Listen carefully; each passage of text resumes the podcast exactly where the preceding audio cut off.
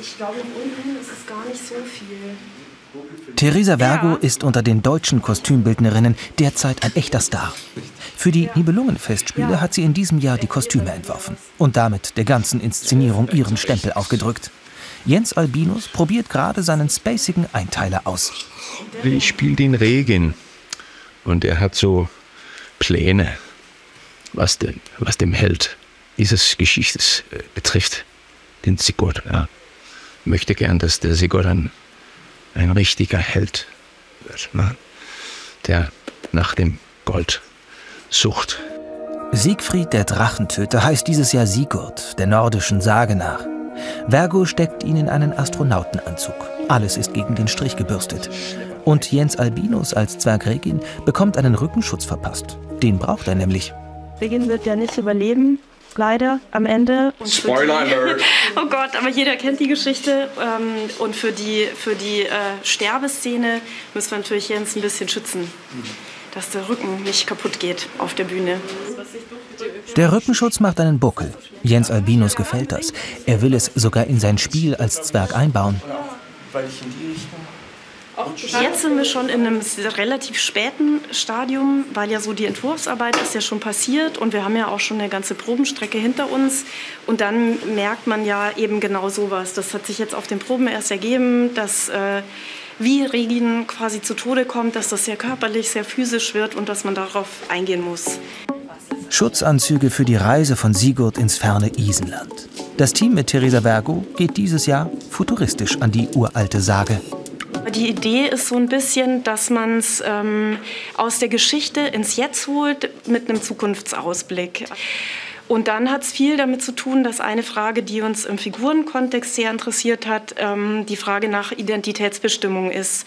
Ähm, bin ich Herr über meine eigene Geschichte, über meine eigene Identität? Ähm, wie weit kann ich das selber beeinflussen? Und da ist man natürlich auch schnell in einer Computerspielewelt, in einer, in einer in dieser Art von Fragen. Auch das Bühnenbild sieht dieses Jahr aus wie ein Computerspiel. Eine dystopische Landschaft in Lila zu Füßen des mächtigen Wormser Doms. Der Dom ist ja schon sehr dominant ähm, natürlich und sehr ähm, beeindruckend und auch so ähm, bildlich erschlagend, kann man fast sagen. Ähm, und da war irgendwie klar, dass man, dass man sich dagegen irgendwie absetzen muss und gleichzeitig das aber auch mitnehmen muss.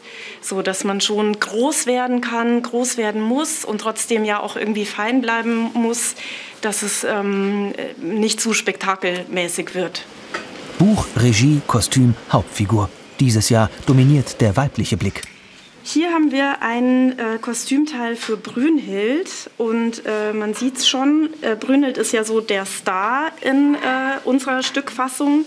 Es wird die Sage aus ihrer Perspektive erzählt und wir haben dementsprechend hier einen goldenen Anzug für Lena Urschendowski, ähm, der sie so ein bisschen zu, einer, zu einem Popstar macht. Also wenn man jetzt so an Beyoncé denkt oder Lady Gaga. Das ist die Aubergine, so wird es hier in der Werkstatt genannt. Und das wird eine Art futuristisches Priestergewand aus einem Science-Fiction-Film. Und darin werden wir auf der Bühne das erste Mal Odin und Frigga begegnen, die ja so die, die ähm, Elternfiguren sind, aber auch die Götterfiguren. Und die werden, dass man ähm, noch so ein bisschen Geheimnis äh, für die behält, werden die in diesen sogenannten Auberginen auftreten. Hier sind ganz viele ähm, Kostümteile. Wir haben ja auch sehr viel gedreht. Das ist ja, wird ja ähm, ein essentieller Teil der Aufführung sein, die vorproduzierten Videos, die teilweise in komplett anderen Welten und Settings spielen, also um auch so diese Computerspielvielfalt mit ein bisschen mit reinzubringen. Gedreht wurde im Odenwald mit dem Hollywood-Schauspieler Ralf Möller. Er ist Fafnir, der mächtige Drache und Bruder von Regin. Der Drache wurde im Wald getötet. Und das ist vorm Dom nur im Video zu sehen. Im Gegensatz zu Hagen, der gerade eine rote Perücke angepasst bekommt, gespielt von Ruby Comey. Egal ob weiblich oder männlich besetzt, das Kostüm soll Macht ausdrücken. Ich habe die Figurinen hier an die Kostümabteilung weitergeleitet und eine Woche später kam von Daniela schon ein PDF mit ganz vielen Vorschlägen und Umsetzungsideen, die, die sich super ergänzt haben. Also das ist auch eine sehr ähm, enge Zusammenarbeit. Ja, und macht aber auch wirklich super viel Spaß. Mir macht es auch super viel Spaß. Ja, weil man halt auch wirklich die kreative Freiheit hat und sich einbringen kann und so. Und da äh, ja, ist das wirklich cool. Macht Spaß. Kreativ ist es auf alle Fälle. Und auf jeden Fall bunter als sonst. Am 7. Juli feiern die Nibelungen mit Brünnhild Premiere im Schatten des Doms.